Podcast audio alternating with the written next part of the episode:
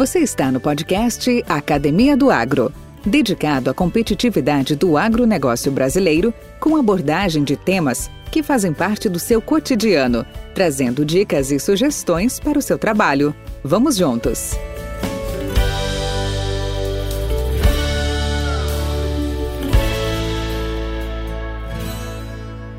Podcast Academia do Agro.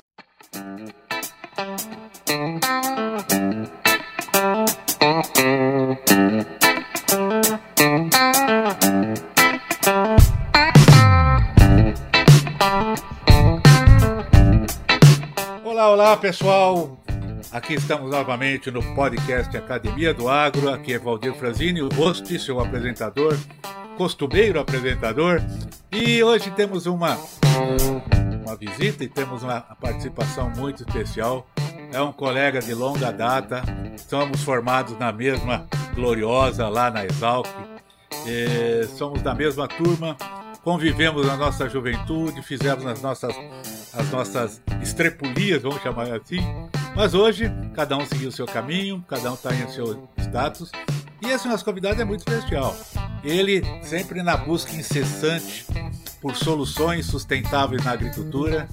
Ele trabalha muito com controle biológico e esse controle biológico que emerge como um protagonista de destaque no nosso agronegócio. E neste especial episódio, nós vamos mergulhar no vasto conhecimento desse renomado pesquisador da Embrapa, que é o Dr. Wagner Betiol, cuja expertise em controle biológico e agricultura sustentável tem transformado paradigmas na indústria agrícola. Com uma trajetória acadêmica notável, Betiol acumula décadas de experiência e inúmeras contribuições para o campo da fitopatologia. Suas pesquisas têm sido fundamentais na compreensão e aplicação do controle biológico definido como uso de organismos vivos para suprimir populações de pragas específicas. Esta abordagem, cada vez mais relevante, reduz a abundância e danos causados por pragas, promovendo um equilíbrio natural nos ecossistemas agrícolas. Gostaram? Pois bem, isso aqui simplesmente foi uma pequena dose do que nós vamos ter agora conversando com Wagner Bention. Bem-vindo, Wagner. Tudo bem? Tudo bem, obrigado, Valdir, do convite. Uma satisfação enorme. É, fazer um encontro de turmas, né? Se a gente somar o tempo que nós somos formados, dá mais de 100 anos, quase, dá 100 anos quase. É então, verdade. Temos é algumas coisas. Eu sei.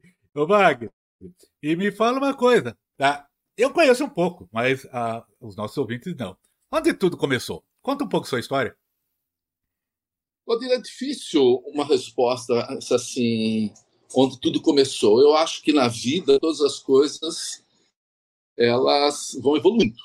Então tudo isso daí é uma evolução. Né? Mas se eu fosse fazer um pensar um pouco de onde começou, talvez tenha começado na horta lá em Piracicaba, que a minha família tem até hoje, na realidade, hoje é minúscula, é, onde Lá nos, eu tinha cinco anos quando começou essa horta.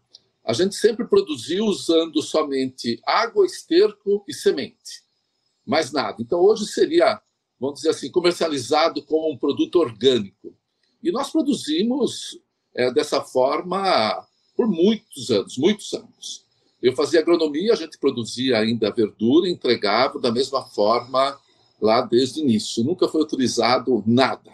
Quando eu falo nada, assim, nem calcário, nem adubo, nada realmente. Era água, esterco e as sementes que a gente comprava. Então, talvez um pouco vem daí. Mas se nós dermos um salto grande, vamos chegar lá na época da agronomia, lá em Piracicaba. É, eu fui estagiário na fitopatologia, no departamento de fitopatologia, por três anos. O meu primeiro orientador lá foi o Paulinho Vai para a Europa, o Dr. Paulo Carvalho, na, e é, trabalhava com ele. Assim, o primeiro trabalho que a gente desenvolveu, na realidade, foi no aproveitamento de resíduos da fermentação glutâmica do melaço, que faz ser glutamato, produzido pela Ginomoto, e com lodo de esgoto, produzido lá na estação Vila Leopoldina, em São Paulo, que nem existe mais. E sempre tentando entender o que acontecia com o solo e qual é o efeito dessa matéria orgânica é, no solo também. Além disso daí, eu era bolsista de uma empresa e a gente avaliava o efeito da, da casgamicina, o produto comercial Casumim, para controlar doenças em batata e cenoura em pós-colheita, é, que é registrado até hoje, graças ao trabalho que nós fizemos lá, Dr. Paulo e eu. E a casgamicina nada mais é do que um antibiótico produzido por Streptomyces casugaensis, que é um, uma actinobactérias, e eles matam a bactéria e embalavam o produto. Isso lá desde 1957. Isso vai ser importante mais tarde, essa informação. Tá? E hoje o produto comercial continua no mercado desde 57, mas ele tem hoje 2% de princípio ativo. Antigamente tinha 1% só. Se nós formos considerar hoje todo o que as pessoas divulgam, né, seria um, um produto biológico de terceira geração, que são os metabólicos produzidos. Mas vamos ficar ainda lá como estagiário, a gente vai relembrar da casugamicina um pouco mais tarde. É, quando me formei, eu fui trabalhar no IPT com o Dr. Paulo Carvalho, ele também era o meu chefe lá no, no IPT, e fui trabalhar lá com matéria orgânica, principalmente lodo de esgoto e outros materiais, para a gente é, ver o potencial disso na agricultura, é, ver a tentativa de reaproveitar tudo e, logicamente, ver o que acontecia nos micro-organismos do solo. Afinal de contas, o Dr. Paulo era microbiologista e a gente estava no departamento de fitopatologia e microbiologia.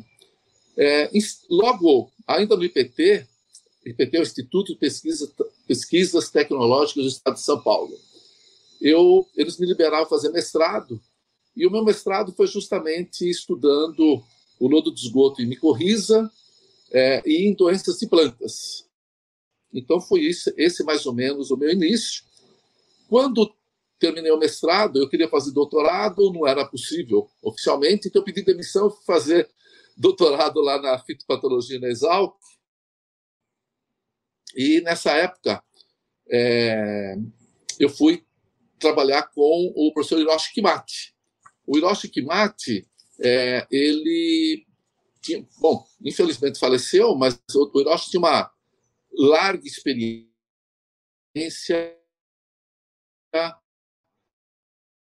em, em controle de doenças, principalmente controle químico, controle biológico. Era uma determinação, já queria fazer controle biológico. Eu precisava de alguém que conhecesse controle de doenças. O Hiroshi era a pessoa. Conversando com ele, ele falou assim: Wagner, o que você acha de nós desenvolvermos um casumim brasileiro? Né? Essa foi a ideia original. O que seria esse casumim? Seria um, é, um produto que teria os metabólitos de um microorganismo isolado aqui no Brasil e as células dos microorganismos. A parte diferente seria que nós aplicaríamos também o organismo vivo, não só os metabólitos. Esse foi o desafio é, logo de início que nós conversamos, né? É, lógico, no final, felizmente, a gente conseguiu um produto que era justamente isso: eram metabólitos, mas produzidos por bacilos subtilis, foi o organismo que eu consegui isolar na época, um grande produtor de antibióticos, e as células desse produto. Nós chegamos, inclusive, a, a até fazer o registro no Ministério da Agricultura, tinha reto e tudo, mas, infelizmente, assim, estava totalmente fora da época, né, Valdir? A gente, isso daí tem que pensar que foram os anos 80. Né? Eu comecei o doutorado lá no começo de 84, então em 86 nós tínhamos isso daí, mas estava totalmente fora da, da, da época. E em 86 eu fui contratado pela Embrapa para trabalhar com controle biológico.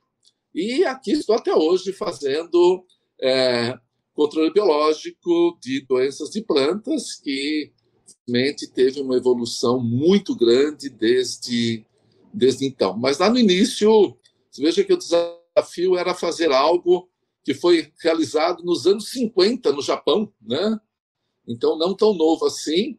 E hoje eu falo, o pessoal fala que controle biológico é coisa nova, né? Eu falo, não, é novo para quem não, não viveu isso daí. O controle biológico vem há 3 mil anos, né? A gente vem fazendo controle biológico. Mas eu acho que essa, essa evolução que foi me levando a ficar no controle biológico e, logicamente, controle biológico, Valdir, obrigatoriamente você tem que trabalhar com sustentabilidade, você tem que trabalhar com matéria orgânica, tem que trabalhar com qualidade de solo, porque são seres vivos que têm que viver no solo.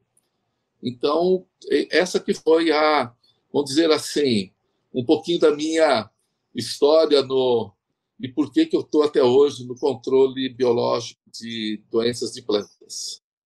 Mas, Wagner, é, já no esteio da sua, da sua apresentação, do seu histórico, por que, que a produção de alimentos por meio de controle biológico e biofertilizantes naturais né, estão se tornando hoje uma realidade eminente? Ai. É tão antiga a história, né? 3 mil anos. Há é. 50, a década de 50 na, no Japão já era uma realidade e tal. E hoje, é, por que é, essa na, proeminência? É, eu, eu vou discordar um pouquinho só da palavra, aí uma realidade eminente, né? É, tornando uma realidade iminente. Eu acho que, na realidade, a gente pode afirmar que o controle biológico é uma realidade, Valdir. É, talvez a divulgação do controle biológico tenha aumentado. Mas, por exemplo, em 2022, no ano passado, o Brasil aplicou agente controle biológico em 70 milhões de hectares. Então, por isso que não, não é uma realidade, é uma realidade, né? É um fato. Logicamente, a gente não pode comparar com o total do mercado dos pesticidas químicos, dos agrotóxicos, mas é um mercado. Se nós pegarmos os pesticidas químicos, a, a taxa de crescimento anual composta foi de 6% nos últimos cinco anos no Brasil, enquanto o controle biológico foi de 45%, ou mais até. Então, realmente teve um crescimento fantástico. Mas se nós pensarmos assim mais com dados mais frios, né? É, você vive na Cerrado Brasileiro, é, onde, na realidade, é onde mais controle biológico hoje, não só no Brasil, no mundo, né? O Cerrado é um exemplo de uso de controle biológico. A gente tem que entender assim, por exemplo, milho. Vamos pegar o controle de nematóide em milho. No ano passado, praticamente 100% do controle de, de nematóide em milho foi feito com agente de controle biológico. É, em cana-de-açúcar, esse número é de 45% a 50%. Se nós pegarmos a soja, também é praticamente metade da área tratada com nematicidas, vamos chamar assim, é, é, a gente usa os bionematicidas, os agentes de controle biológico de nematóides. Então, por isso que eu falo que não é bem uma é, eminente. Isso é um fato que vem, vem a, a, acontecendo. Agora, por que que está esse fervor no controle biológico no mundo todo? Não é só no Brasil, não, tá? é que a sociedade ela percebeu, né, principalmente nos últimos 15 anos, que as coisas estão se complicando. Primeiro, elas, a sociedade quer alimentos sem resíduos de pesticidas químicos, porque todos nós sabemos que muitos deles, que as pessoas falavam que não eram cancerígenos antigamente, se mostraram cancerígenos depois, e as próprias empresas, quando verificaram isso, retiraram do mercado. É, e antes esse conhecimento era mais assim, de poucas pessoas. Hoje a sociedade tem um maior conhecimento disso e está exigindo um alimento livre de resíduos. Outro aspecto importante é que o ambiente, é, o meio ambiente, né, ele passou a ter um valor descomunal. As pessoas descobriram que a nossa Terra ela é finita, ela tem um limite e nós estávamos e estamos né, ultrapassando esses, esses limites. E com isso surgiu, há uns 25 anos atrás, a palavra sustentabilidade, né, que hoje todo mundo prega sustentabilidade, fala que faz sustentabilidade, de uma forma meio enganosa, muitos, né? mas que a gente precisa pensar realmente nesse tripé é, ambiente, social e econômico. E quando a gente coloca o controle biológico, ele atende esses três aspectos, né?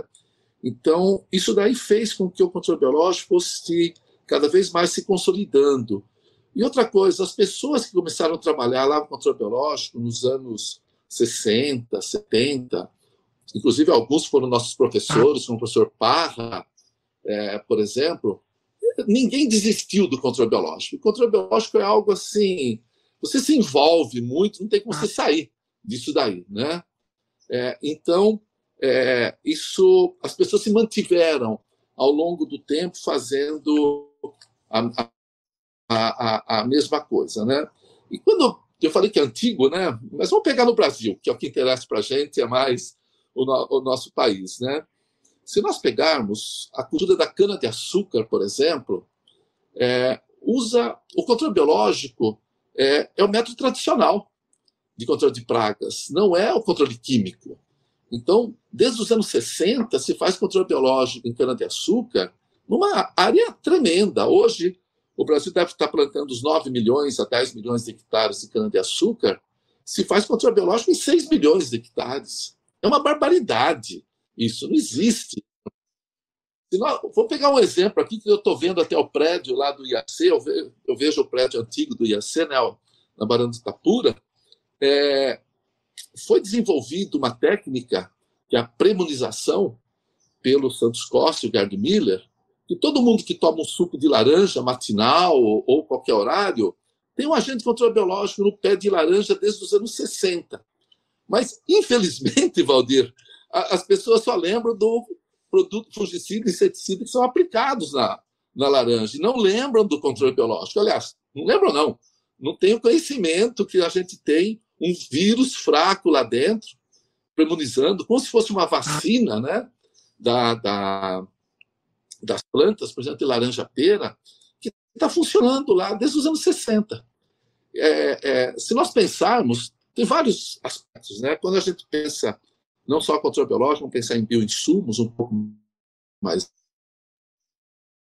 amplo. É, nos anos, em, em, na safra 20, 2021, o, o Brasil aplicou Bradyrhizobium em mais de 38 milhões de hectares de soja. Você imagine só a quantidade de micro-organismos que a gente está utilizando é, no país. Isso, nós tivemos uma economia em torno de 17 a 18 bilhões de dólares em fertilizante nitrogenado. Então, nós, assim, é extremamente gratificante ver tudo isso daí, mas, infelizmente, muita gente não enxerga é, isso como algo de, de relevante, né? E, e quem está... É, mas, felizmente, hoje, hoje é, a, a, como você, você disse lá, né? uma realidade iminente. Hoje todo mundo quer, desesperadamente, ter esses, esses organismos. Felizmente, né? a gente chegou nesse ponto e eu acredito que não tem mais volta, Valdir. Mas você sabe, Wagner, é que quando fala iminente, a gente tem, você também citou muito bem no início, é uma questão de comunicação.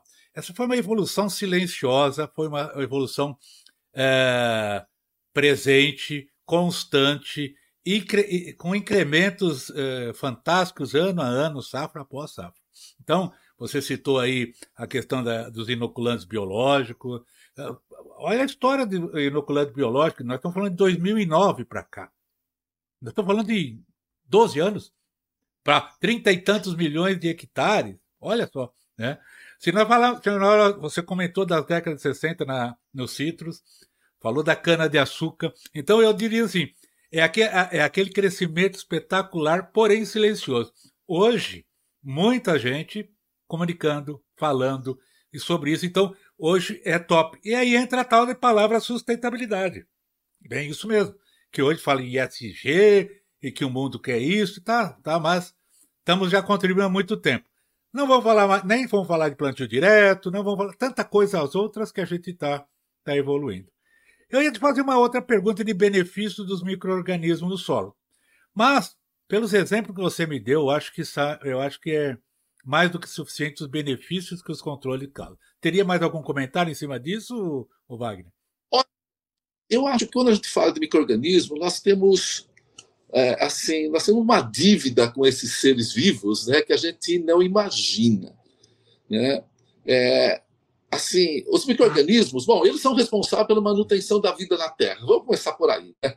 Então, se imagina um ser vivo que é responsável pela manutenção da vida na Terra têm uma capacidade de fazer coisas inimagináveis. Né? É, por exemplo, toda a ciclagem de nutrientes, você falou do plantio direto, né? que felizmente a gente faz muito plantio direto, precisaríamos aumentar o plantio direto, porque isso ajuda muito o controle biológico, né? Então, quanto mais aumenta o plantio direto, mais vai aumentar também o próprio controle biológico. Mas imagine, sem os micro-organismos, é, deixaria os restos de cultura lá em cima e ninguém degradaria, não teríamos a ciclagem dos nutrientes. Então, seria o fim, né? É, então, nós precisamos os micro-organismos que permitem a gente é, viver né? a, a vida nesse, nesse planeta. Outro aspecto importante relacionado com isso daí, que a qualidade dos solos, até a formação dos solos, né, ela depende dos micro-organismos. Sem os micro-organismos, nossos solos são, seriam ruins, muito, bastante ruins, vamos dizer assim. E os micro-organismos, o que eles querem da gente? Primeiro que não mate, né? Esses organismos estão lá no, no solo, em todas as plantas. Segundo, eles precisam de alimento. O alimento para eles é matéria orgânica. Que, por acaso, se nós pensarmos lá na base da agronomia, né, quem fez agronomia, tudo vai lembrar que sempre se pregou matéria orgânica. Mas nós fomos destruindo a matéria orgânica do solo, diminuindo a matéria orgânica do solo. E quando a gente diminui essa diversidade de micro-organismos do solo, é, ou degradamos o solo, a gente passa a ter problemas, tanto nutricionais quanto problemas de, vamos pensar assim, nematóides. Um solo extremamente fértil, rico em matéria orgânica, nematóide não é problema. Agora, degrade o solo, explode o nematóide, por exemplo, explode patógeno de solo, a produtividade cai, e tudo isso está relacionado diretamente aos micro-organismos. Porque, além desses aspectos gerais, os micro-organismos, assim, eles promovem o crescimento de plantas. Eles aliviam os estresses é, de temperatura, estresse salino, estresse de seca. É, os micro-organismos induzem as plantas, a, a resistência das plantas, tanto a doenças quanto a, a pragas. É, eles forne... A gente tem que entender assim, que existe um controle biológico muito mais silencioso, né? Que nós não pensamos, que é o controle biológico natural. Se não fosse esse controle biológico natural, Valdir, a gente não faria agricultura. Então, isso é extremamente importante, esse controle biológico natural, que ninguém fala dele, tá? Ninguém conhece esse controle biológico natural. Todo mundo pensa em um produto para substituir um outro produto. Então, um agente de controle biológico substituindo um produto químico. Mas temos esse controle biológico natural, o controle biológico conservativo, né? que o homem estimula, que são básicos para a, a agricultura. Bom, além disso, eles fornecem nutrientes para as plantas, os micro-organismos, eles ajudam as plantas a absorverem os nutrientes. Veja as micorrizas, né? É, então, assim, é, nós temos que entender que a planta ela nasce num lugar e morre naquele lugar. Ela não anda, né? Ela não tem essa capacidade de sair daquele lugar.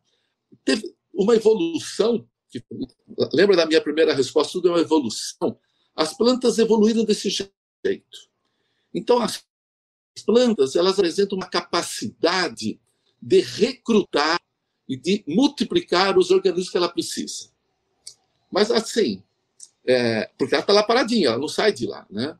Só que o que ocorre? Quando a gente degrada o solo, a gente mata os micro do solo aplicando altas doses, tanto de fungicida, inseticida, herbicida, todos mesmo no fertilizantes, né?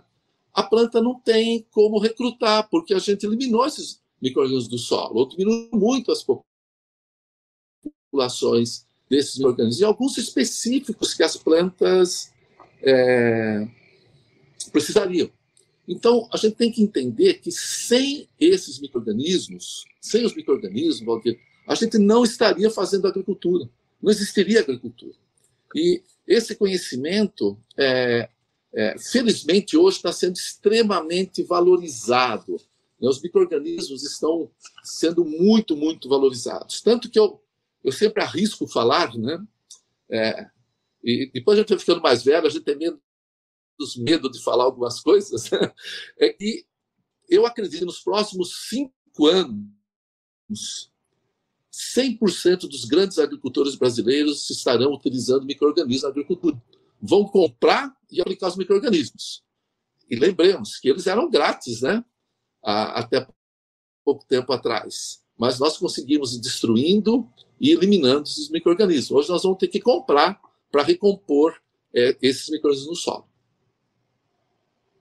Wagner, e aí? É... Quais são os principais? Você falou agora de agora comprar os micro-organismos, né? Beleza. Quais são os principais desafios hoje técnicos para aplicação em escala comercial e industrial destes micro-organismos na agricultura? Você que já trafegou, consultou já diversas empresas do setor aí na área de insumos também biológicos, como você elencaria esses desafios? Nossa, Valdir, isso daí é uma.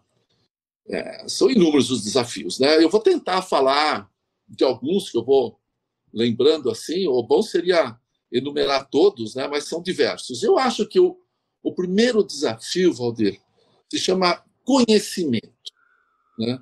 Conhecimento da cadeia de, do agronegócio, é, dos, é, assim, sobre esses seres vivos, né? De modo geral, a gente pegar não só os agrônomos, os técnicos envolvidos, muita gente não consegue nem separar fungo de bactéria. Né?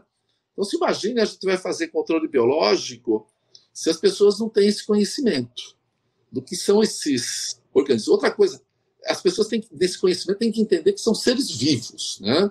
não são milagrosos. Eles morrem, como a gente, né? como todos os seres vivos, só que eles são muito mais sensíveis que a gente. Então, o primeiro lugar, para mim, é conhecimento, Valdir. Esse é, é fundamental. Bom, pensando que a gente tem que levar lá um litro de produto ou toneladas de produto para o agricultor, o passo inicial já tem que multiplicar esses bioagentes de controle. E a, a, nossa forma de multiplicar ainda são basicamente duas: ou via fermentação sólida ou via fermentação líquida. É, a, as bactérias são todas via fermentação líquida feita. Mas os fungos usados como agente controbiológico, como, por exemplo, tricoderma, bovéria, metarrhizium e outros, 100% se produz em fermentação sólida em cima de grão de arroz. Então, essa técnica é assim, é, é, é extremamente antiga se multiplicar microorganismos em cima de arroz. Não tem nada de, de moderno. Nós precisamos é, mudar isso daí. Já as bactérias, os bacilos da vida, são todas em fermentação líquida, logicamente rende mais, produzir, etc. Bom, depois que a gente produz, nós temos que levar esses produtos para os agricultores. Portanto, nós temos que formular. Então, formulação. A formulação, é, a indústria química conhece muito bem dos produtos químicos. Podcast Academia do Agro mas nada dos produtos é, biológicos. Então, formulando, a gente tem que distribuir né, também. Antes da, da gravação, a gente estava conversando que a previsão é chegar a 42, 43 graus Celsius aí hoje à tarde, né? Então, vocês imagine só se eu não fizer uma distribuição adequada desses organismos, uma formulação adequada, eles não vão sobreviver. Então, é um grande desafio isso. É, por que eu falei dessa temperatura? Porque a gente precisa desse entendimento. É um ser vivo que vai ser aplicado. Se eu deixar, por exemplo, um tanque que eu preparei o meu, o meu fungo para aplicar na lavoura, lá naquele solão, no meio de Goiás, aí, é, não vai ficar só 42 graus. Lá dentro vai chegar a 45, 47 graus. Tem muitos organismos que uma hora a 40 graus ele morre. Aí aplica não funciona. Então a gente tem que ter esse entendimento. A outra coisa que, pensando no Brasil, especificamente no Brasil, né, é, nós, a nossa agricultura é extensiva. E em 100% da nossa área produzida, precisando de grãos, vamos pegar grãos, cana, etc., a gente usa herbicida. E nós não temos bioherbicidas, nós não temos alternativas é, aos herbicidas químicos hoje. E nós precisamos urgentemente desenvolver esses, é, os bioherbicidas, que não é, é fácil de falar, mas não é simples, não. A hora que o Brasil tiver, nós temos uma bioherbicida, o controle biológico explode de vez. Outro aspecto, Valdir, importante, nós temos duas, vou pegar só de duas doenças, né? Que eu, é, afinal de contas, sou fitopatologista, né? É, nós temos a ferrugem da soja e a ferrugem do cafeiro, que demandam o uso tremendo de fungicidas químicos. E nós precisamos desenvolver, vamos chamar assim, os biofungicidas é, para essas duas doenças. A, a, porque hoje a eficiência dos fungicidas para controlar a ferrugem da soja, ferrugem do cafeiro, cai ano a ano. Tem produtos que ele é lançado dois anos depois já aparece é, resistência a eles no campo e a eficiência vai caindo. Eu acho que hoje a eficiência dos fungicidas está em torno de 60% no campo devido aos problemas com é, resistência. Então, nós temos que desenvolver isso daí. E, assim, é, é, é eu acho ainda um, um, um, desafio tremendo. Ele se chama. É, vou reduzir, resumir esse último em três palavras: se chama treinamento, treinamento e treinamento, tá?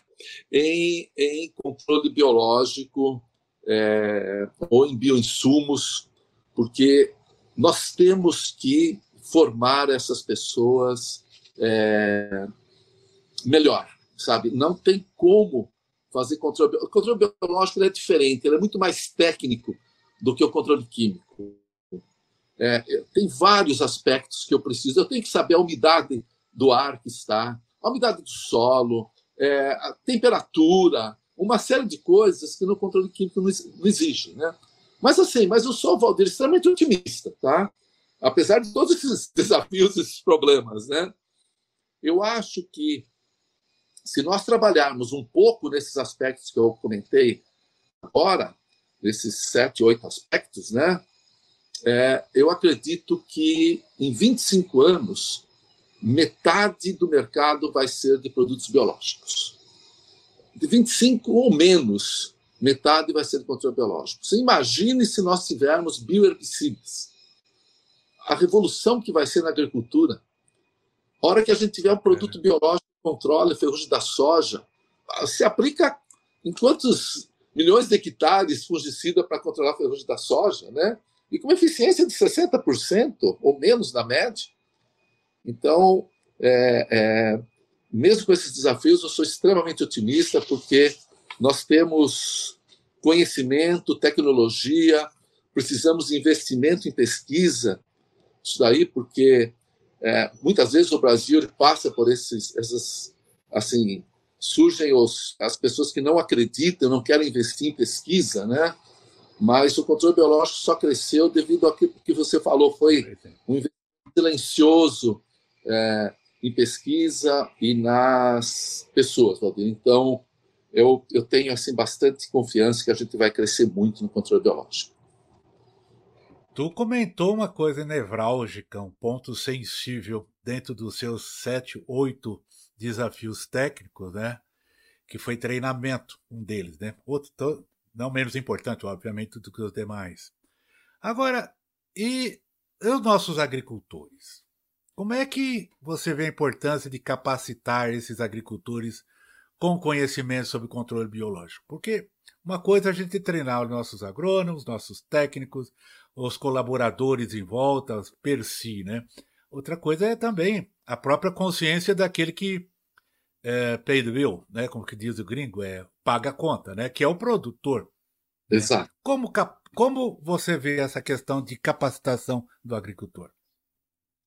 Valdir, eu acho que, é, eu acredito que o maior problema não está nos agricultores. Eu acho que o maior problema está nos agrônomos, tá? Desculpem, eu sou agrônomo, agrônomo, mas eu, a gente tem que ser crítico, né? É, por que está nos agrônomos? Primeiro, é, nos cursos de agronomia se ensina muito como recomendar os agrotóxicos, tá? Mas não se ensina controle biológico não forma os agrônomos em controle biológico. É...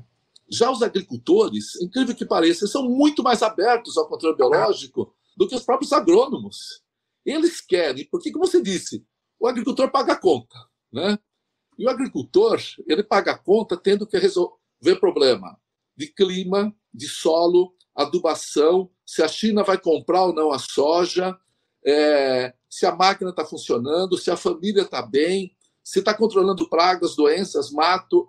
O agricultor, o que acontece? Quando você leva para ele uma opção é, economicamente mais interessante, o que ele vai fazer? Ele vai substituir, sim. Mas precisa que os agrônomos falem para esses agricultores que existe controle biológico. E é, então, nosso problema está justamente é, que a gente tem que melhorar a formação dos agrônomos na área. Né? Se a gente pegar, você conhece algum curso de agronomia que tem uma disciplina de controle biológico de doenças ou de pragas no curso de agronomia? É, é, eu, por exemplo, conheço um, que é uma optativa que tem na Universidade Federal de Lavras, tá? É, é, mais nada. É, então, assim, enquanto não tiver. Tem curso da pós-graduação, tá? Eu dou aula, inclusive, em dois cursos de pós-graduação de controle biológico. Mas forma quanto? São 10 alunos por ano, né? Que nem. Enfim, é um número muito limitado. Então, eu acho que o básico, Valdir, é que a gente tem que melhorar a formação dos, desses agrônomos. Por exemplo, é, as pessoas. Tem muitos que fazem algumas recomendações aí que assim, acho que fica, eu não fico mais de cabelo em pé porque eu não tenho cabelo, né? Mas ficaria de cabelo em pé. Você fica de, ficaria de cabelo em pé. A gente vai conversar na bula, né? Se você olhar o rótulo lá de um produto biológico, está escrito assim: contém 2 vezes 10 oitava unidade formadora UFC por ml, ou 2 vezes 10 oitava UFC por grama. Bom, o, o problema se iniciou. Quando falo que tem é, 30 gramas ou 200 gramas de princípio ativo de um determinado produto químico, as pessoas entendem. Quando fala que tem 2 vezes 10 oitava unidades formadoras de colônia, as pessoas não têm ideia. Aí, o, o, o, imagina o agricultor, né? então fica pior ainda. O agrônomo tem que recomendar uma mistura de dois produtos. Um tem 2 vezes 10 oitava, outro tem 3 vezes 10 a nona. Bom, ele não consegue fazer a conta disso daí. Faltou aprender matemática, né? É, então, por isso que eu falei que a, a, o controle biológico é muito mais técnico. Eu tenho que saber que 2 vezes 10 oitava são 200 milhões de seres vivos que estão lá dentro, sabe? Que é, é, é, 3 vezes 10 a nona é mais homens do que tem na face da... Quase mais homens tem na face da Terra, que está em um... É, em um ml, em um grama. É, não, é, não é um litro, é um ml. Imagina, em mil litros tem mais seres vivos que homem na face da Terra. Aí, esses problemas, é, assim, eles vão avolumando, então se faz recomendação errada, tudo.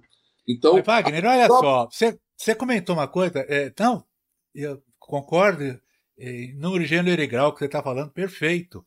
Até uma das críticas já tinha feito, crítica no sentido assim, olha, cara, hoje nas ementas, dentro do, da, da formação curricular, cadê controle biológico? Cadê commodities agrícolas?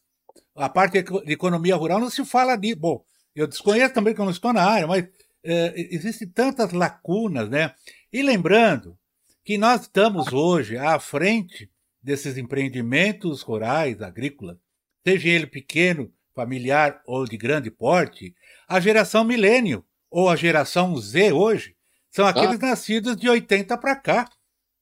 Então, é, não pode se dizer que são desinformados, talvez seja de, não estão preparados, não, não deram a oportunidade de dar informação para eles. Perfeita colocação, perfeita, Wagner. Mas daí, fala uma coisa. Se você começasse hoje de novo, o que, que você faria diferente? Eu só fiz uma pergunta fácil, né? Fazer uma coisa mais, mais complexa para ti.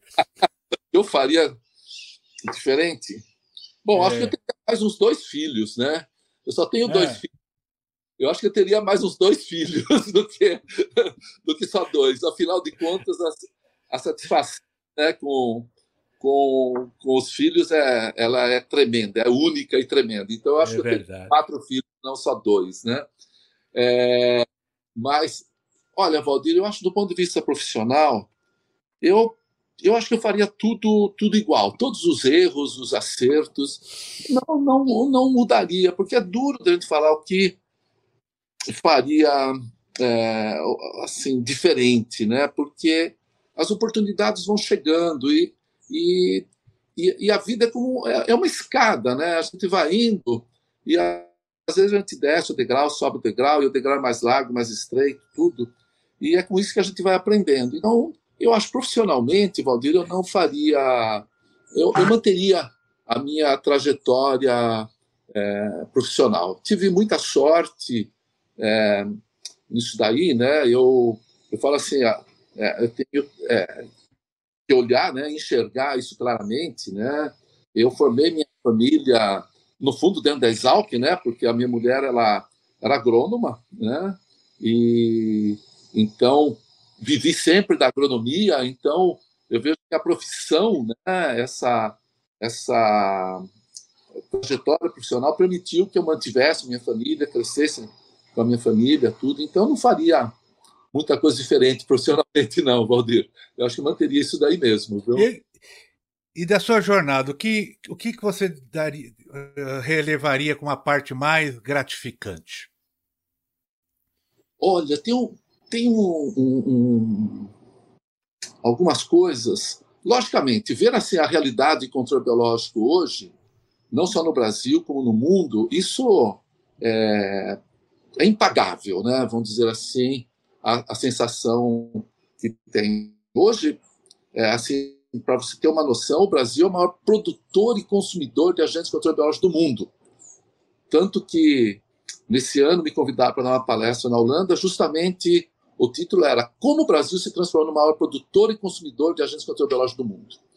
Então, só isso daí é, é extremamente gratificante a gente ver isso. Né? Outra coisa que me, me deixa assim até é, emocionado, tudo, né?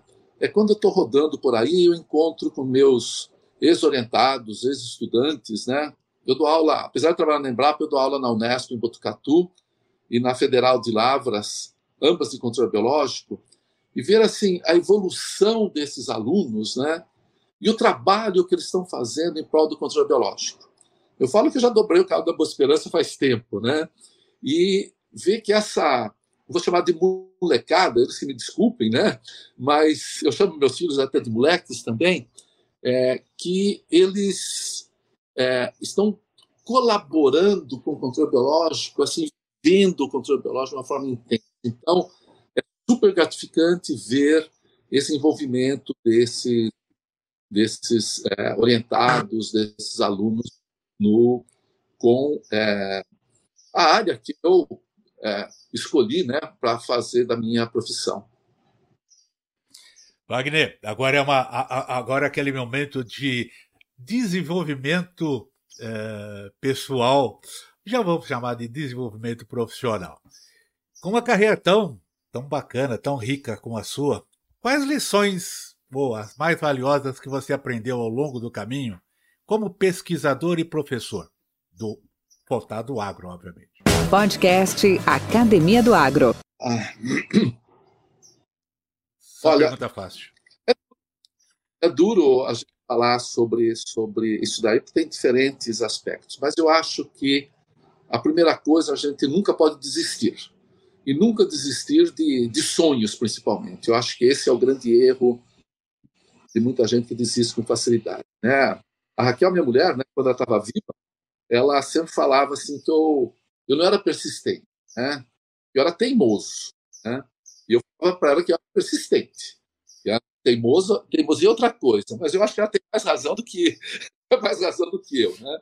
É, Inventaram gente... uma outra palavra agora para isso, viu? Para teimosia. É, ah. Resiliência. Resiliência, exato. Né?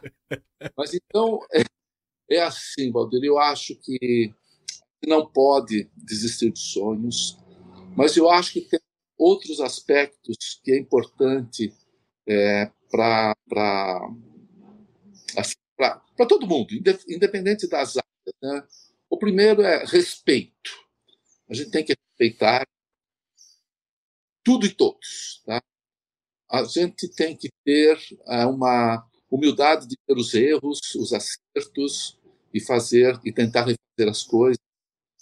Nós temos que ter tolerância, muita tolerância, porque senão geram todos esses conflitos que a gente vê é, no mundo entre países, entre pessoas, dentro das famílias, etc. Sem tolerância não não dá muito certo, não a vida, né? É, e, e, tem um, um, outro aspecto que eu acho fundamental, ela se chama leitura. Leitura desde o berço, desde a hora que nasceu, a gente, meus filhos com menos de seis meses, a gente sempre lia para eles em voz alta, diariamente. Né? Eu acho que respeito, humildade, tolerância, leitura, elas não têm limites. É usar sem limites. É a única são, são coisas que eu vejo que a gente pode usar sem limite que não vai dar problemas, né?